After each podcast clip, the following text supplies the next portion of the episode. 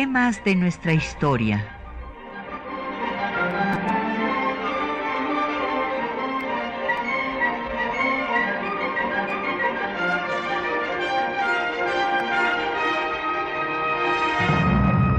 Un espacio que difunde el conocimiento del pasado para comprender nuestro presente.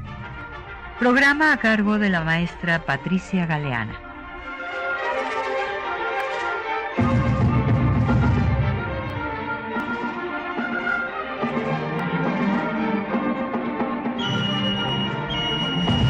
Buenos días. Pues hoy es nuestro primer programa en vivo del año, por lo que aunque ya sea un poco avanzado el mes de enero, yo quiero desearles a todos nuestros radioescuchas, a toda la audiencia, que sea un año muy próspero, sobre todo de salud. Ya si tenemos salud, podemos hacer todo lo que nos proponemos. Y hoy vamos a iniciar con un programa que yo estoy segura que les va a gustar porque tenemos una invitada a la que queremos muchísimo y que es una gran conocedora del tema que nos ocupa, que es el 250 aniversario del nacimiento de Allende. Es este personaje que es sin duda pues uno de los iniciadores del proceso. No eh, vamos él no pensó originalmente en la independencia total de España sino en eh, que los americanos los que habían nacido en estas tierras fueran los que se gobernaran. Esto es que no vinieran los peninsulares que no las conocían a gobernar. Y él fue el que invitó a Miguel Hidalgo a que se uniera a este proyecto que llegó a pues la culminación con la independencia de nuestro país. Tenemos entonces invitada hoy a la doctora Guadalupe Jiménez Codinach. Bienvenida Lupita, qué gusto verte, qué bueno que estés aquí con nosotros. Pati, muchas gracias. No saben qué alegría me da que en este enero de 2019 empecemos este primer programa recordando a un personaje que yo creo que nos debe, debemos replantearlo. Eh, creo que hoy hay una tendencia que se le ha llamado presentismo, que significa en el campo histórico que a veces queremos inyectarle al pasado nuestras preocupaciones, nuestros conocimientos, nuestra información, nuestras tendencias del presente. no se puede hacer eso porque tenemos que entender al pasado en su contexto, en su realidad, en la información que ellos manejaron y en el tipo de valores y de sociedad que ellos vivieron. Claro. Estamos llegando a excesos a veces. Ustedes saben que no hace mucho, que será mes y medio, eh, quitaron una estatua de Cristóbal, de Cristóbal Colón de un parque de Los Ángeles, porque según ellos era criminal ecocida. Nosotros no le podemos pedir a un hombre del siglo XV que tuviera una mentalidad ecológica. Pues eh, no. Pero ah, se está haciendo y yo lo he encontrado en muchos sitios y en muchas partes. Entonces queremos rehacer la historia de acuerdo con nuestros conceptos actuales. Yo creo que para la no es posible, hay ¿verdad que, ubicarlos en su momento a cada persona. Y en lo que ellos creyeron, en el contenido de las palabras que usaron, que quizá han ido cambiando con el tiempo y nosotros a veces le queremos volver a inyectar lo que ahora entendemos por ese concepto. Ellos así no lo manejaron. Entonces, quiero decirles que después de 40 años de archivos sobre guerra e independencia, yo me di cuenta que Allende era algo más de lo que yo veía en los libros normales. Y por eso me fui a vivir a San Miguel el Grande, ya tengo 27 años ahí. Nada menos. Sí, y me metí al archivo, por ejemplo, al archivo parroquial que tiene sus documentos y sus libros desde el 16 hasta la fecha, para poder entender qué pasaba allí, porque los documentos me estaban enseñando que parecía que se había forjado la conspiración más fuerte allí, no en Dolores, que era pequeñito y era una como jurisdicción, diríamos casi de San Miguel, lo había sido, y otra Querétaro, que la Junta de Querétaro había sido formada, organizada por dos sanmiguelenses, que habían ido a formarla, ¿verdad? Entonces yo dije, ¿qué está pasando en San Miguel? Y si uno camina hoy por las calles de San Miguel, va a ver muchas placas que dicen fusilado en Chihuahua, eh, fusilado en tal parte, todas las cabezas de esas familias muertos algunos de 21 años, como Luis Malo, muerto en Chihuahua de 21 años, fusilado, cantidad de estas cabezas que dejaron completamente huérfana a la Villa de San Miguel hasta el siglo XX, porque no se recompuso. Pues vamos entonces, como ya escucharon ustedes, a hacer una nueva mirada a estos hechos, pero buscando ubicar al personaje en su tiempo y no aplicándole pues los eh, términos o la visión de nuestro presente. Y como siempre tenemos eh, pues publicaciones para nuestro radio escucha sobre el tema que tratamos para que ustedes se adentren en él. Y en esta ocasión tenemos dos, que son un audiolibro eh, del proceso independentista de México, donde hay eh, pues un, yo escribí un folleto que da cuenta de todo el proceso desde sus antecedentes hasta su culminación. Y entonces ahí pueden ustedes ver inserto al personaje que hoy recordamos, Ignacio Allende.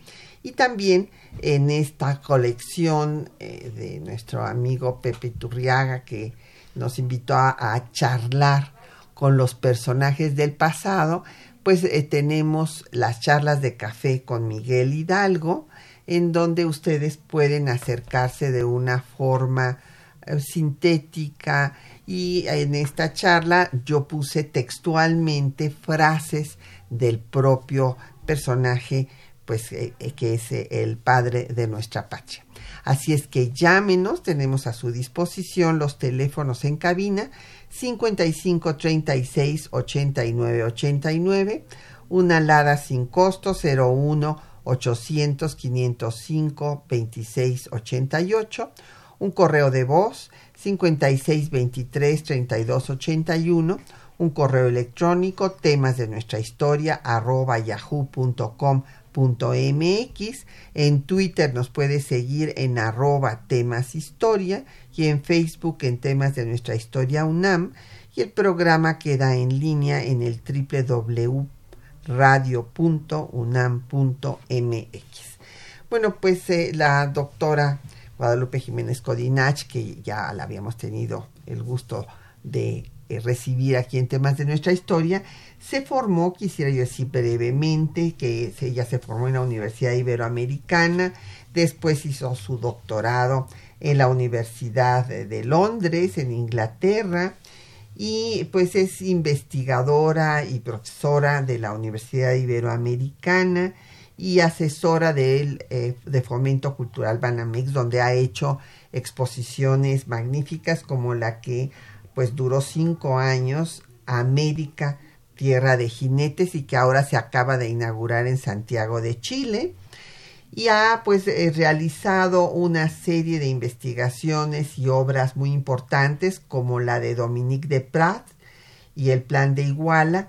Eh, me encanta esta frase del abate de Prat de que la independencia era un proceso que no se podía parar, porque así como cuando un fruto madura se desprende del árbol que le dio vida, pues de la misma forma tenía que darse la independencia de los pueblos americanos. Y también escribió Gran Bretaña y la independencia, México, los proyectos de una nación, entre otros muchos artículos. Fue Premio Nacional de Investigación Histórica e Independencia Mexicana de Ernesto de la Torre Villar, del INER, entre otros reconocimientos también que ha recibido de eh, San Miguel de Allende, precisamente.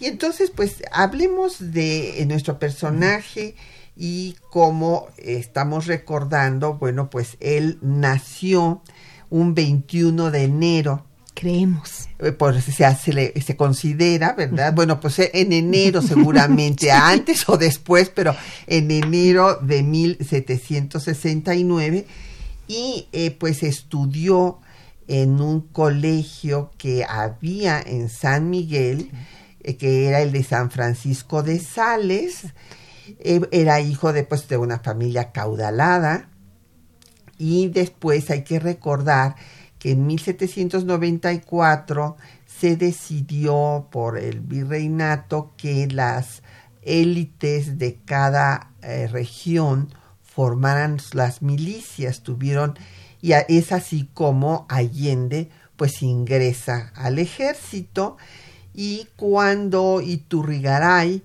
eh, reúna a todos los eh, militares en el cantón de Jalapa ante la situación pues bélica que estaba imperando en España con Napoleón que le había declarado el bloqueo y después va a pasar a, invadir a España para someter a los ingleses, pues ahí ya empieza en esta reunión y es Allende el que va a hablar de la necesidad de que los criollos sean los que gobiernen estas tierras y no los peninsulares.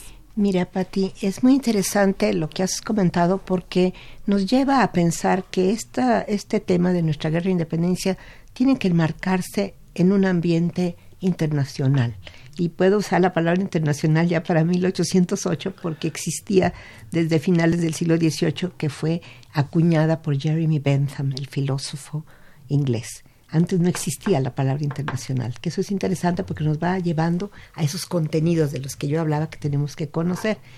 Em, lo que sucede en, en Europa, específicamente en España, pues claro que nos está afectando porque en ese momento no se nos olvide que somos parte de una unidad que se llamaba monarquía española. Y lo que pasaba ya nos afectaba directamente a nosotros, como afectaba a Caracas, a Buenos Aires, a Santiago de Chile, porque éramos como un reloj en donde esas manecillas estaban dando vuelta y todos éramos esos números. Lo veo yo porque Allende está en ese contexto. Mira, eh, él es el quinto hijo de una familia de siete hijos, de una familia, el padre de origen vasco. Había una gran cantidad de vascos en lo que fue la Villa San Miguel. De hecho, por 20 años todo el ayuntamiento, este, los regidores eran de origen vasco los Aldama, muchísimos eran de origen vasco. Bueno, curiosamente el padre eh, va a morir cuando él tenía 18 años, pero él va a ser un niño que su madre le faltó desde que tenía unos tres años. Es el quinto hijo.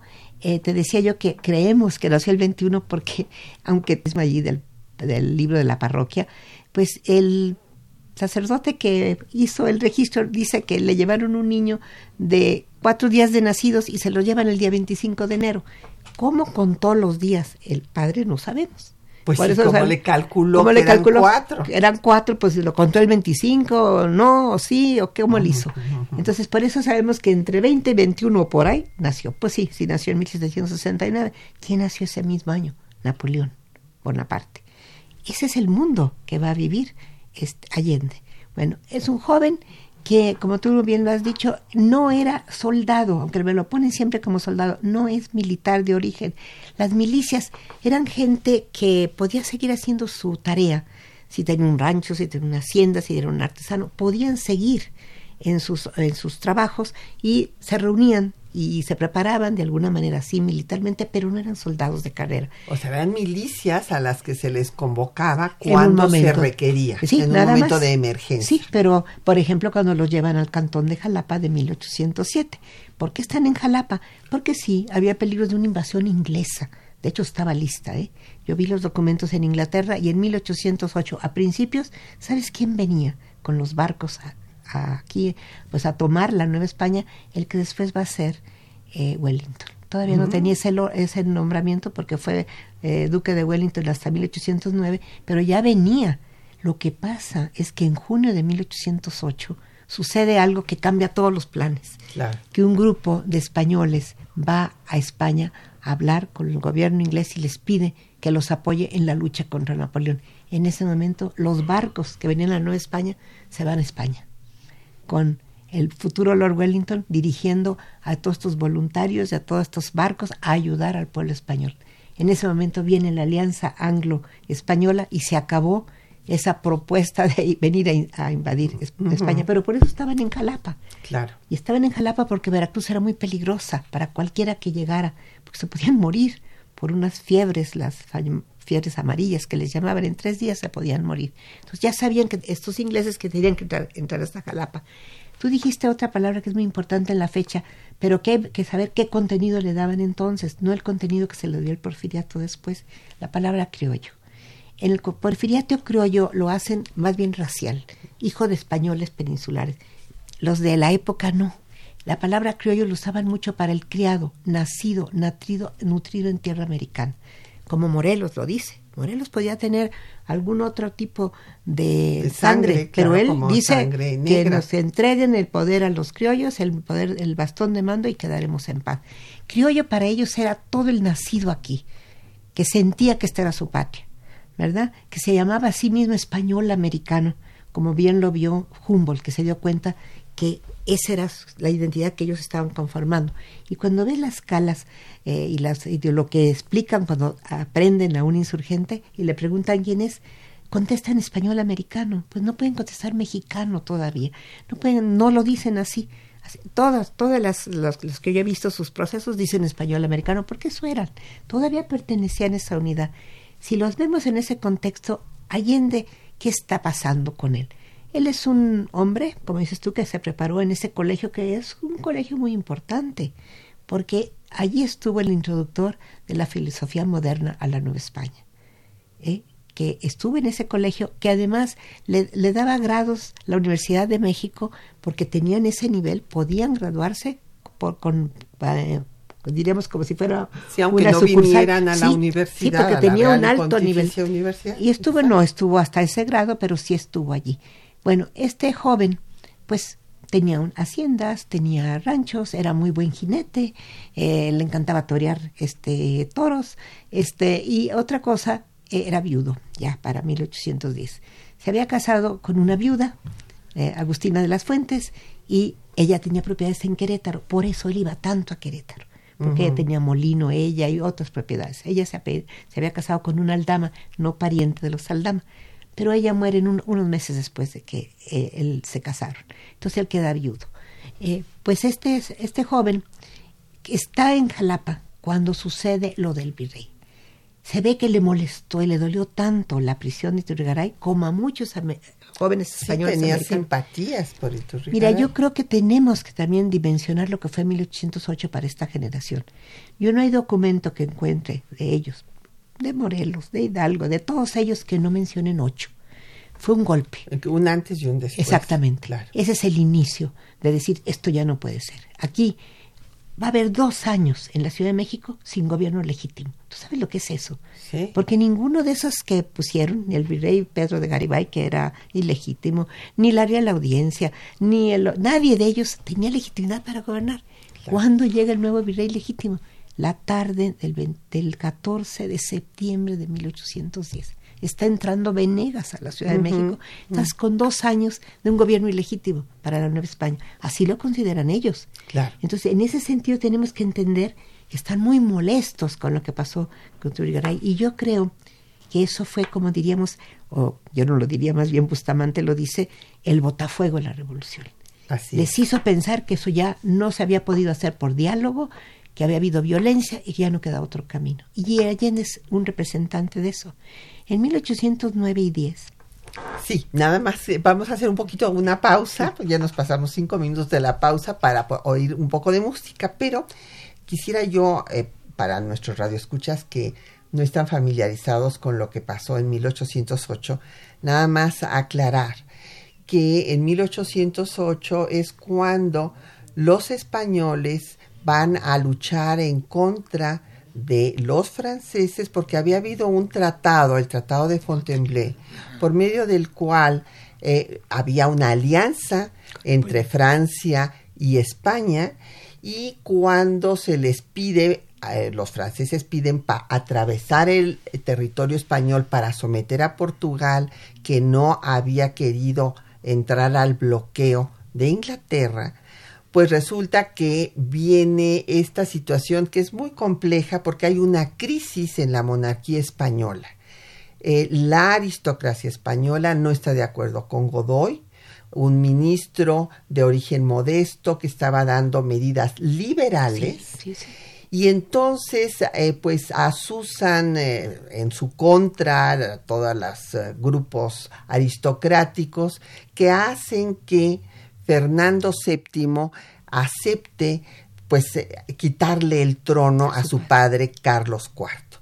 En esta crisis de la corona española se pide la intervención de Napoleón como árbitro y entonces Napoleón evidentemente viendo la debilidad de la monarquía en ese momento, pues decide poner a su hermano José Bonaparte en el trono de España. Y es entonces cuando viene eh, pues todo el desencadenamiento de los procesos independentistas en América que primero lo que van a hacer es juntas para gobernarse y guardar el trono a Fernando VII y esta será la posición de Ignacio Allende.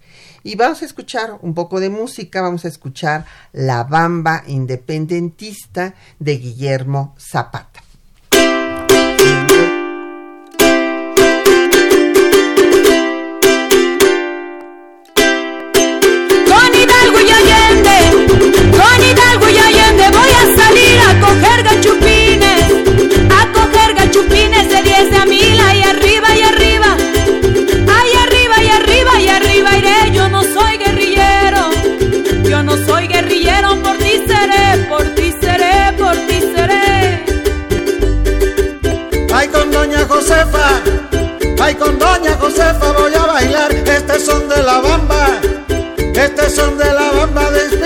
porque soy insurgente.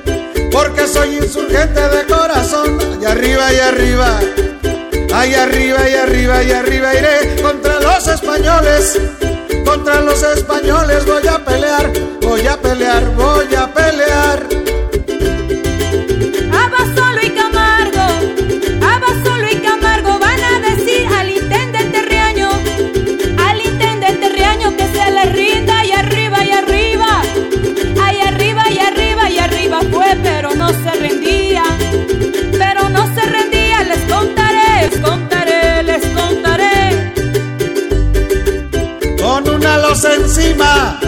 Con una losa encima me arrastraré para prender la puerta, para prender la puerta de granaditas allá arriba y arriba, allá arriba y arriba y arriba iré con el fuego que traigo, con el fuego que traigo los quemaré, los quemaré, los quemaré. Bueno, pues seguimos oyendo esta banda que nos va a dar esta bamba así energías para este 2019. nos encanta, ¿verdad? A todo mundo. Y pues les agradecemos desde luego todas las llamadas, las felicitaciones a don Rubén Avilés por Facebook, muchísimas gracias. A don Mario Vera González de la Miguel Hidalgo, a Josefina Cruz de Whisky Lucan, a Eugenia Espejel de la Cuauhtémoc. Eh, les deseamos de verdad pues que se les cumplan todos sus deseos este año. Y don Efren Martínez, de la Gustavo Amadero, dice que quiénes eran los americanos peninsulares. No, no, los, se llamaba peninsulares a los que habían nacido en la península. Y, eh, o sea, España. Y este, en este caso, bueno, pues Ignacio Allende había nacido en estas tierras, como vimos, era hijo de un acaudalado comerciante vasco de San Miguel. Y lo que creo que es muy importante explicar para acabar de ver este proceso tan complejo de 1808 es la reacción que se da aquí en la Nueva España ante los acontecimientos ante la situación de que en el trono español está eh, un francés, José Bonaparte, y que ellos, eh, desde luego, no aceptan la legitimidad al que acaban llamándole Pepe Botella. Y entonces hay un grupo de personajes muy importantes en el ayuntamiento de la Ciudad de México, Francisco Primo Verdad, eh, Azcárate y un personaje, el mercedario peruano Melchor de Talamantes, que es fundamental, que hablan de que el pueblo, hay un discurso maravilloso de Primo Verdad que dice, el rey puede faltar, pero el pueblo nunca. Y entonces retoman la soberanía, o sea, el poder, la autoridad para autogobernarse.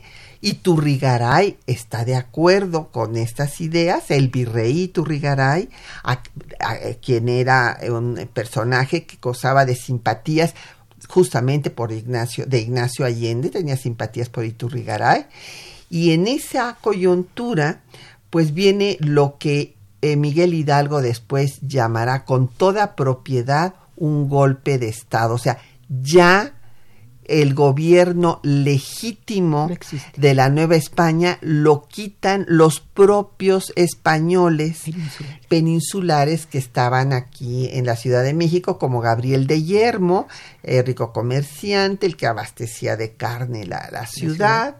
Y entonces eh, dan lo que nosotros llamamos eso no lo dijo textualmente en esas palabras Miguel Hidalgo, simplemente dijo que se quitó al gobierno legítimo, pero lo que actualmente es un golpe de Estado, que es que Gabriel de Yermo va a apresar al virrey, a su familia, lo va a deportar a España para que sea juzgado, va a apresar también a todos estos eh, síndicos del ayuntamiento, a Melchor de Talamantes. Eh, Primo Verdad será asesinado en la cárcel del exarzobispado. y también, eh, pues, Melchor de Talamantes morirá con grilletes de fiebre amarilla en San Juan de Ulúa. El único que va a sobrevivir es Azcárate.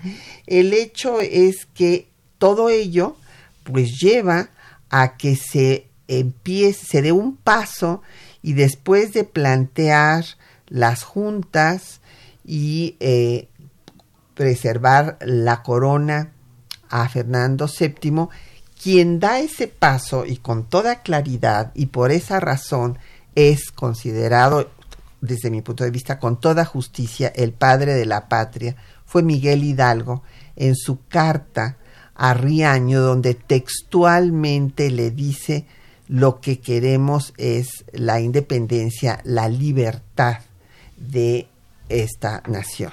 Mira, Pati, yo creo que, bueno, Padres de la Patria, ese es un título que se da a posteriori. Yo estoy de acuerdo que se le dé, eh, de hecho, Iturbide se los da a todos los firmantes del Acta de Independencia. Les llama a todos los, Padres de la Patria, los firmantes, que de aquella junta que había nacido el Plan de Iguala.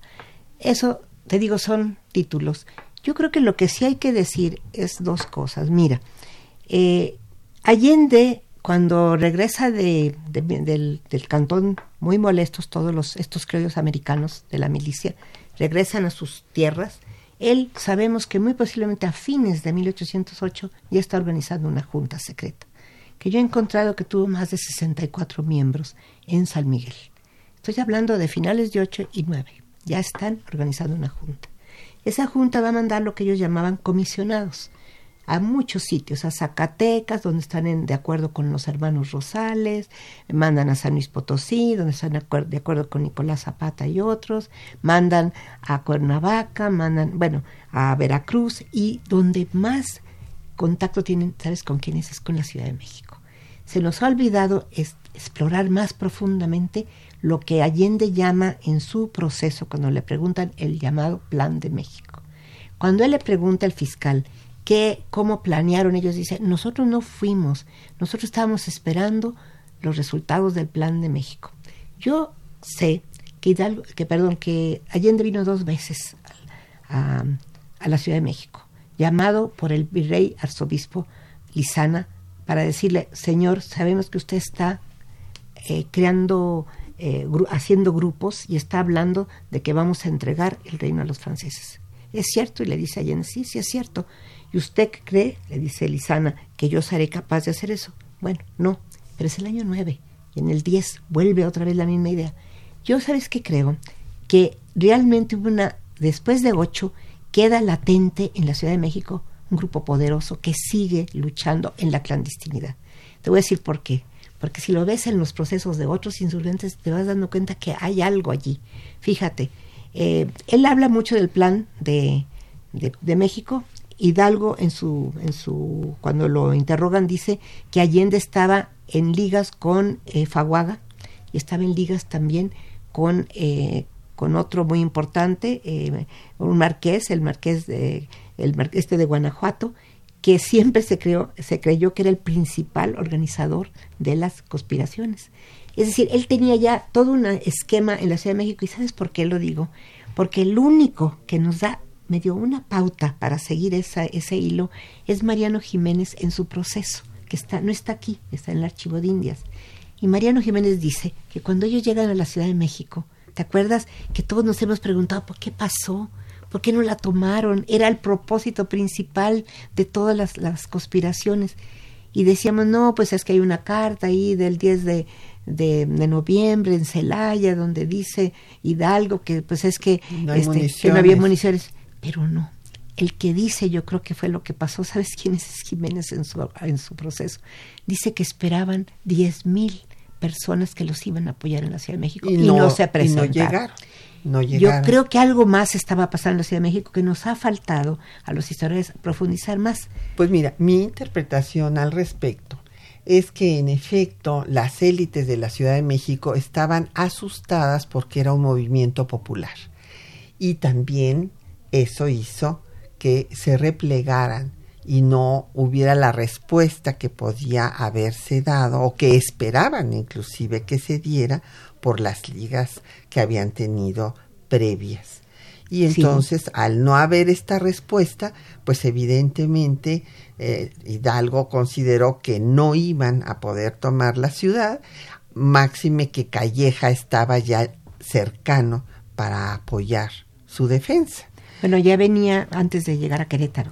Exactamente, pero de todas maneras, eh, pues todo esto hizo que se replegara. Sí, nada más que hay algo más, fíjate.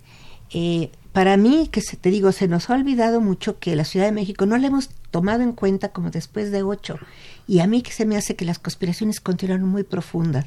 Mira, eh, sí, fue un movimiento popular en parte, pero te puedo decir que estaba muy indignada las, los nobles eh, eh, del novispado estaban furiosos. Nomás acuérdate lo que les pasó con los préstamos forzosos.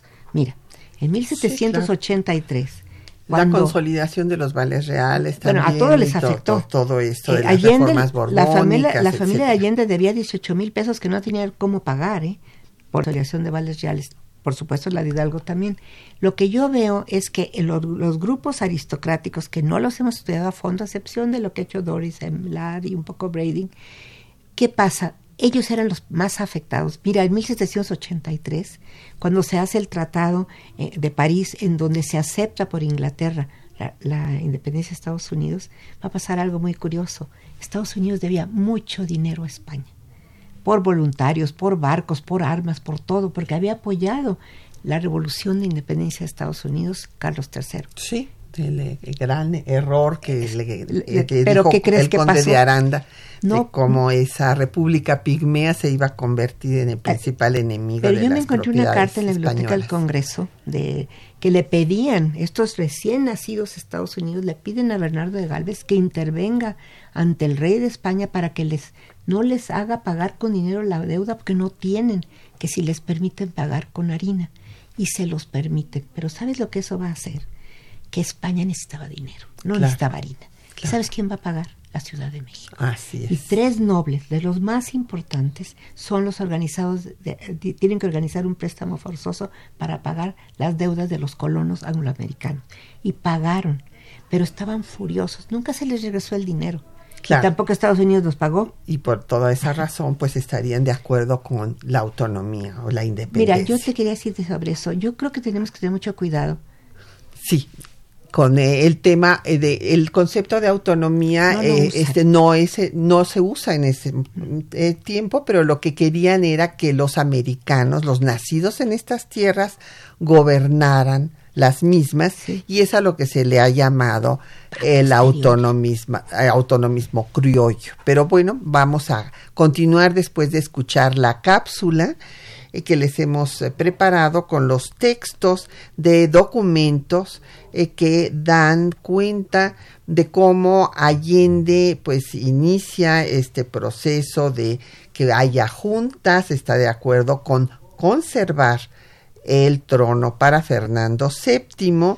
Hay diversos testimonios de cómo lo que no quieren es que gobiernen los peninsulares, sino los nacidos en estas tierras, los criollos.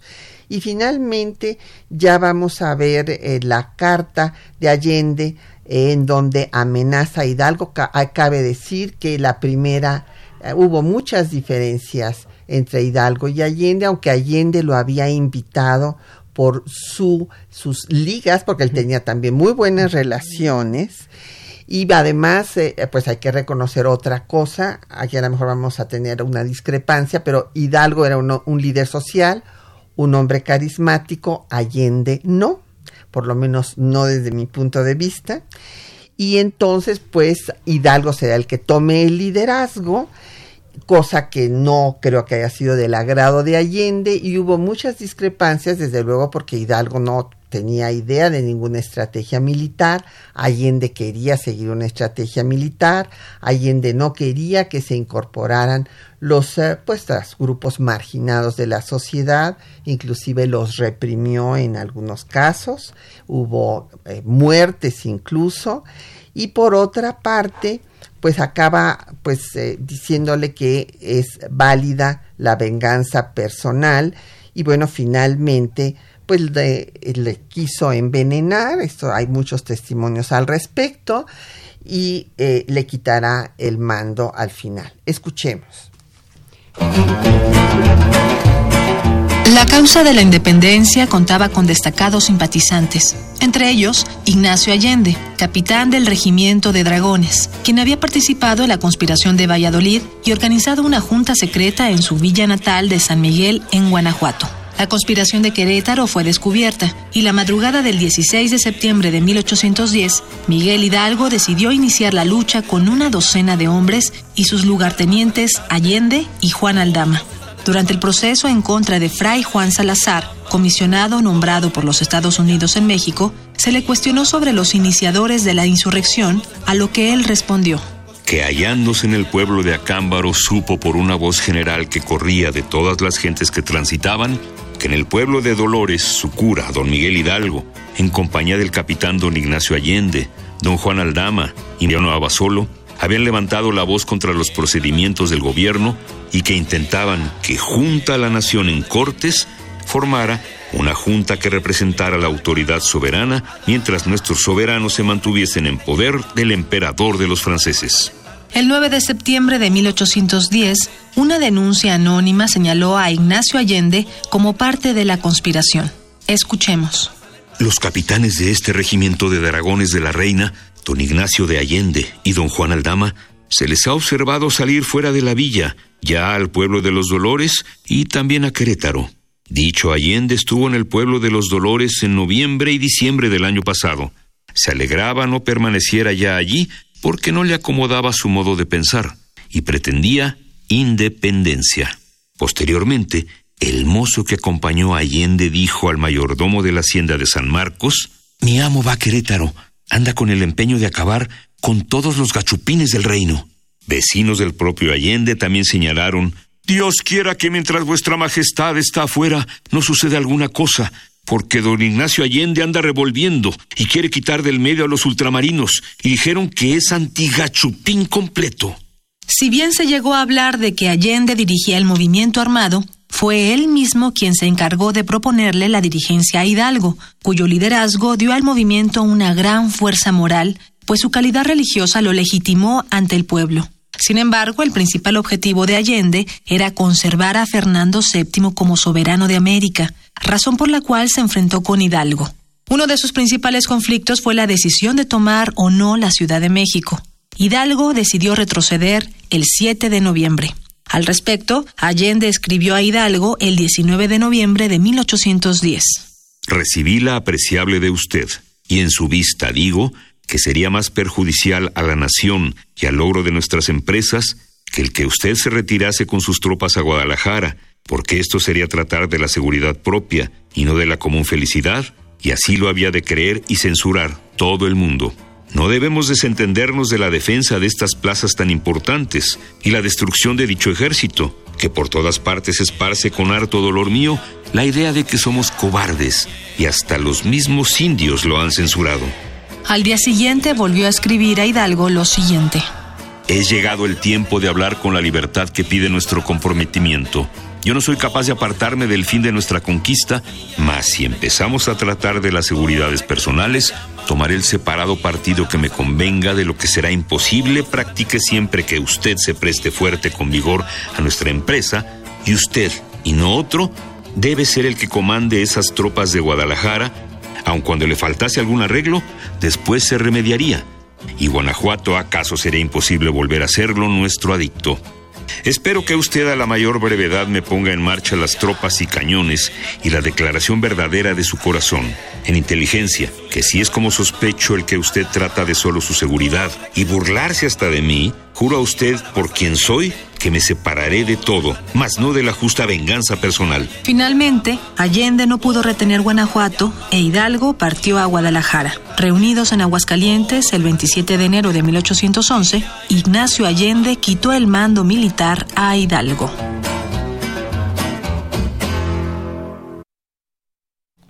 Bueno, pues ya escucharon ustedes ahí estos textos y nos han llegado muchos comentarios y preguntas. Don Efren Martínez de la Gustavo Madero pregunta que por qué había habido una alianza entre España y Francia, pues por las familias, por los Borbones. Y, y, bueno, pues esto fue lo que llevó después a que se les permitiera el paso y ya hablé de la crisis y de cómo finalmente pues se impone al hermano de Napoleón en el trono de España. Don Daniel Gómez Lezama de Álvaro Obregón dice que qué bueno que se hable de Allende porque prácticamente no conocemos nada de él. Eh, sí, tiene usted toda la razón, don David, pues por eso eh, con esta eh, celebración del 250 aniversario, pues nos pareció oportuno hacer el programa sobre su vida y su obra. Don Jorge Morán Guzmán, de la Gustavo Amadero, dice que para algunos el padre de la patria es Allende y no Miguel Hidalgo. Bueno, pues cada quien puede tener a sus personajes a los que les reconoce o los considera que hicieron una aportación mayor para el proceso de la independencia de México. Don Jorge Virgilio de Coyoacán dice que qué fin tuvieron los que denunciaban eh, la las conspiraciones, ¿no? Bueno, pues ellos no tenían ningún ningún fin, pues a ellos les iba muy bien, pues si estaban denunciando las conspiraciones, que don José Guadalupe Medina de Netzahualcoyot, que si se conocen descendientes del general Ignacio Allende. Si se conocen aquí, en la experta en la materia nos va a decir Este- la doctora Guadalupe Jiménez Codinachi. La verdad es que eh, directos, directos no. Porque eh, no directos de él. Eh, su hijo Indalecio muere, ¿se acuerdan? En 1811 de un balazo. Cuando trata de, de defender a su, A su padre, porque su padre le, dispara cuando los aprenden, le Sí. dispara a Elizondo. Exacto, y y entonces entonces, matan al el hijo eh, interviene y finalmente lo mata. Y otro de sus hijos pelea en la guerra contra Estados Unidos y se pierde, no sabemos si murió en la guerra o qué le pasó, y una hija fue eh, monjita, entonces no hubo descendencia ahí. Quizá, eh, diríamos, no directo de él, pero de la hermana o de alguien, o pudiera existir alguien, porque una hermana, Manuela, creo que es la que se casa con uno de los Algorta, eh, otra familia de Orco. Pero cuando ves lo que les pasó a todas esas familias, quedaron en la indigencia, sufrieron muchísimo. Los huerfanitos, lo- lo- bueno, casi huerfanitos, porque aprenden a la, a la hermana de, de Allende y a, y a su esposo, quedan dos niños pidiendo qué comer en la calle. Uno después va a ser sacerdote y por eso tampoco tuvo descendencia directa. Es decir, Claro. Y bueno, aquí nos dice don León David Casas eh, Romero de la Venustiano Carranza eh, estos eh, eh, rumores de que si es cierto que Allende tenía relaciones con doña Josefa. Estas cosas ni a, la, ni a Lupita ni a mí nos gustan para nada y son puras patrañas. No hay nada. Eh, Entonces, este, que si hay algún documento que indique eh, que de verdad se llevaba prisionero Hidalgo, sí, esto sí es sí hay, totalmente se- proceso. seguro. O sea, eh, yo quisiera recapitular. Eh, tenían visiones distintas. Hidalgo, en efecto, pues fue el que hizo que se integraran indígenas, el que dio pues eh, los bandos de abolición de la esclavitud, eh, desde Valladolid con Anzorena, después él en Guadalajara. Y en el tema de la disciplina militar, o sea, la, la visión era distinta. Hidalgo consideró en los 44 documentos que escribió, en los cuatro meses que realmente fueron los únicos que duró el movimiento Sí. que él encabezó, pues resulta que él consideraba que deberían unirse todos los nacidos en estas tierras, aprender a los españoles, mandarlos a España y que ya con esto se podía consumar la independencia. Allende tenía otra estrategia. Allende quería tomar la Ciudad de México, la capital de la Nueva España. No se pudo por estas razones que ya eh, explicó también la doctora Jiménez Codiñas. No hubo la respuesta Que se esperaba en la Ciudad de México. Y después de esto, pues vino la división, porque Allende quería que se conservaran pues los puntos que ya habían tomado, como Guanajuato, y eh, Hidalgo se fue a Guadalajara, ahí vino una ruptura ya, y después en Guadalajara, pues Hidalgo saca la efigie de Fernando VII, forma un gobierno, y en esto, pues ciertamente no hay ya una vinculación eh, con, los, eh, con lo que está haciendo Allende, y finalmente, pues Allende eh, le culpa a Hidalgo de la batalla de Puente Calderón, que justo fue en estos días. El 17 de enero, Sí. de 1811, justo ayer, en donde en las afueras de Guadalajara, pues sufrieron un revés porque eh, Calleja hizo explotar un carro que causó gran dispersión, todo el mundo se asustó ahí, bueno, y claro, pues no era un ejército disciplinado, ni mucho menos, pues familias enteras que iban eh, en la lucha y entonces pues fue un fracaso. Y a partir de ese momento y de las ejes españoles que sí autorizó Hidalgo.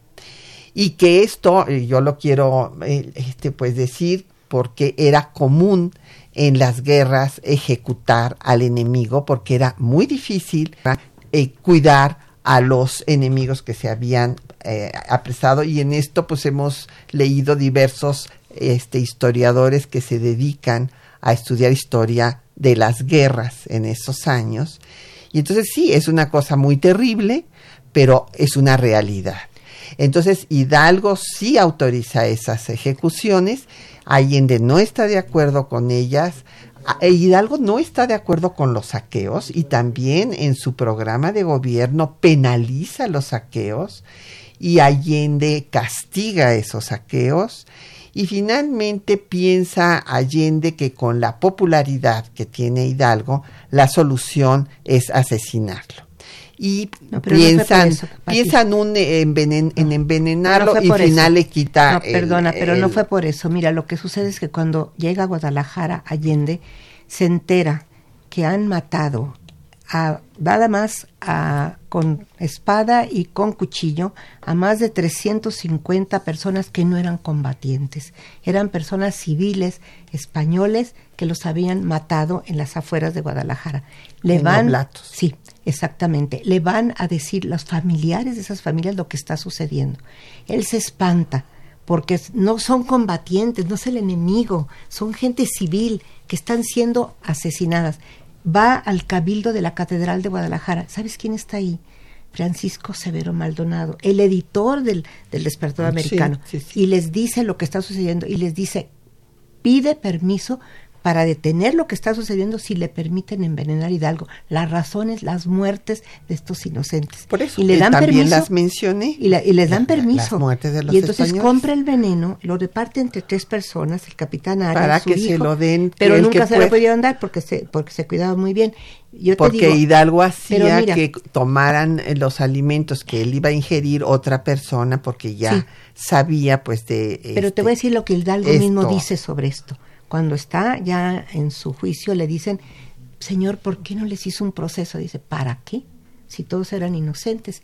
Cuando le preguntan qué pasó, él dice que le dio una especie de frenesí. Si tú te vas a los diccionarios del siglo XVIII de finales, ¿qué Sí, significa sí. frenesí? Locura. Pero hay algo más. La hija de su hermano José María murió loca. Y su hermano Manuel, que era muy querido del más chico que él, además eran cuatro del padre y madre, muere loco en 1809. Yo no sé si algo le pasó a Hidalgo, porque era un teólogo, era un sacerdote. ¿Cómo pudo? Él mismo dice que no tenía suficientes lágrimas para llorar eso, porque sí, él las mandó hacer. Esas muertes eran inocentes. Él lo dice, no lo digo yo. Eh, Da, ponte a pensar lo que eso sería. Fue Pues muy no, duro. Yo sinceramente, como yo, este, pues al personaje que he estudiado toda mi vida eh, ha sido Hidalgo, le tengo, eh, creo que lo entiendo y no me parece que de ninguna manera haya estado loco.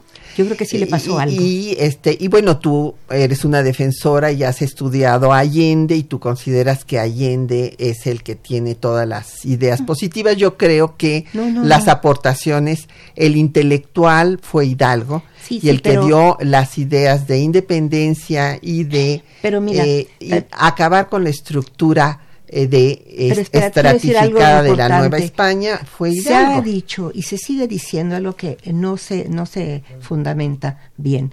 Eh, el decir que porque buscaban darle el trono a Fernando VII era ir contra la independencia, no, no en la época. Tú recuerdas todas las revo- revoluciones liberales de los años 20 en Europa, los griegos, los portugueses, los de Alemania, los de, de Italia, todas esas revolucionarios liberales que buscaban una constitución y después los belgas, todos y cada uno quieren establecer un- una monarquía constitucional. No está, no está en contra la palabra independencia con darle el reino a Fernando VII. Nos han hecho pensar que quien hable de independencia no puede pensar que el rey siga siendo rey. En esa época sí era posible, no es hoy. Claro, pero Hidalgo tenía otra idea que no era la de Allende, una independencia total. Y bueno, hay personas a las que esto no les parece algo importante, a mí sí me parece muy significativo. Bueno. y vamos a hacer una pausa, ya casi eh, no, va a acabar el programa y deberíamos haber hecho la pausa hace 10, o- eh, más o menos 8 minutos, pero bueno, este eh, era importante hacer estas puntualizaciones. Vamos a escuchar las mañanitas de Hidalgo Anónima. A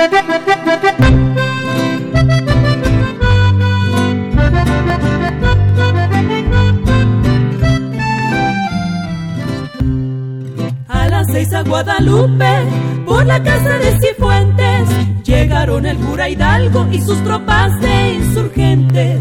A las seis a Guadalupe, por la casa de Cifuentes, llegaron el cura Hidalgo y sus tropas de insurgentes. ¿Qué harán esos gachupines, mercaderes y mineros, con Hidalgo y con Iriarte, que son hombres justicieros?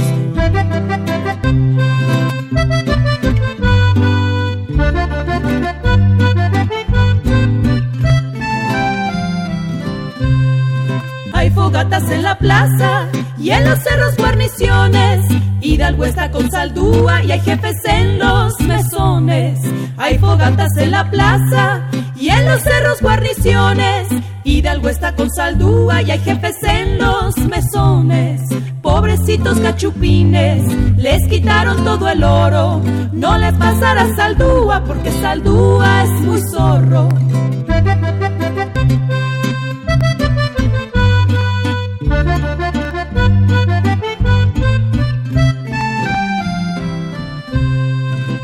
Porque traer Hidalgo escolta, Si es valiente y es guerrero, no lo sabe ni la tropa, cuanti más el pozolero. Porque trae Hidalgo escolta, si es valiente y es guerrero, no lo sabe ni la tropa, cuanti más el pozolero. Arriba Miguel Hidalgo, que ha llegado a nuestra tierra, que ha matado gachupines y que les hace la guerra. Arriba Miguel Hidalgo, que ha llegado a nuestra tierra, que ha matado gachupines y que les hace la guerra. Bueno, pues ya ahora sí casi vamos a acabar, pero nos han llegado más preguntas. Don Mario Orozco dice que cómo se conocieron. Bueno, pues fue Allende el que se conocieron desde las conspiraciones y desde antes inclusive de las conspiraciones y Allende fue el que invitó a Hidalgo a que se sumara a las mismas y que qué les llevó eh, bueno, que a, qué edad se conocieron, pues un año y fracción, no antes, mucho antes de unos cinco años o Desde 1803, ahí estaba el hermano ya. Desde tres se conocía con las familias, eh, las familias este, tenían relación y que cómo se les ocurrió las ideas de independencia, bueno, vimos don Mario que la crisis de la corona española, la intervención francesa desencadenó el proceso, se pensó primero juntas y después se pensó ya en la independencia. Y por ejemplo, Melchor de Talamantes plantea desde 1808 hacer un congreso nacional, o sea, un congreso en el cual pues ya se estarán autogobernando y después don eh, Juan Carlos Morelos de Naucalpan, que, que ha publicado sobre Ignacio Allende. que muchas cosas. A ver, pero tú, tú diles, tú diles, Lupita, por Mire, señor, bueno, eh, yo tengo, como le dije, 27 años ahí en la Villa de San Miguel revisando los documentos. Eh, tengo un libro que, si quiere, lo puede conseguir todavía, que se llama México, su tiempo de nacer, 1821, digo, 1750, 1821, que trata de explicar el proceso desde la mitad del siglo XVIII hasta la consumación de independencia en 21, de cómo este proceso es mucho, muy complicado y mucho más interesante de lo que habíamos creído. Y ahí viene una parte para Allende. Tengo un artículo que publicó el INA en una reunión que tuvimos de 100 historiadores dedicados a la guerra de independencia que se llama De alta lealtad Ignacio de Allende y los sucesos de 1808 a 11, que es cuando él muere, para eh, situarlo en su lugar, sobre todo con los documentos que revisé locales, ¿verdad? Y que establecí esa red de sesenta y tantos conspiradores que él organiza, ¿verdad? Y sobre todo eh, creo que pues eso le podía servir. Está por salir un libro que en estos, en estos días publica el Ayuntamiento de San Miguel de Allende, eh, que se llama, bueno, que es tres, tiene tres documentos. Tiene el proceso que está en el Archivo General de la Nación de Ignacio Allende, que, es, que estuvo en Chihuahua hasta 1910 y que llegó a la Ciudad de México hasta 1910.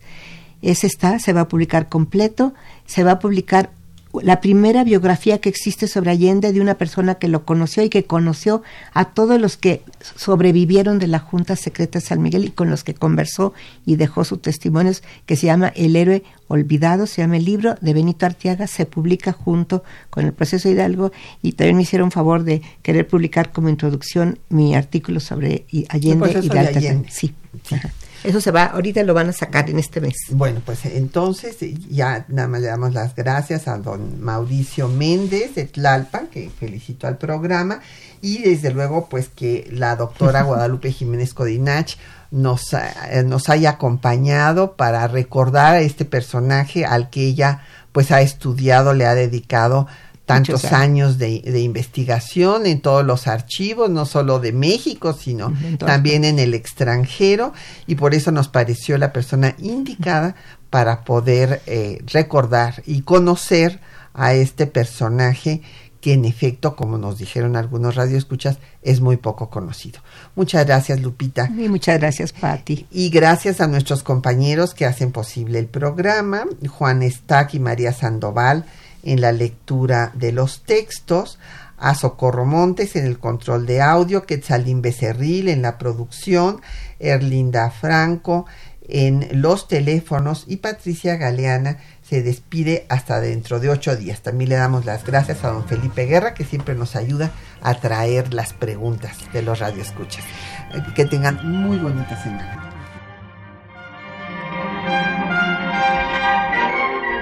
Temas de nuestra historia.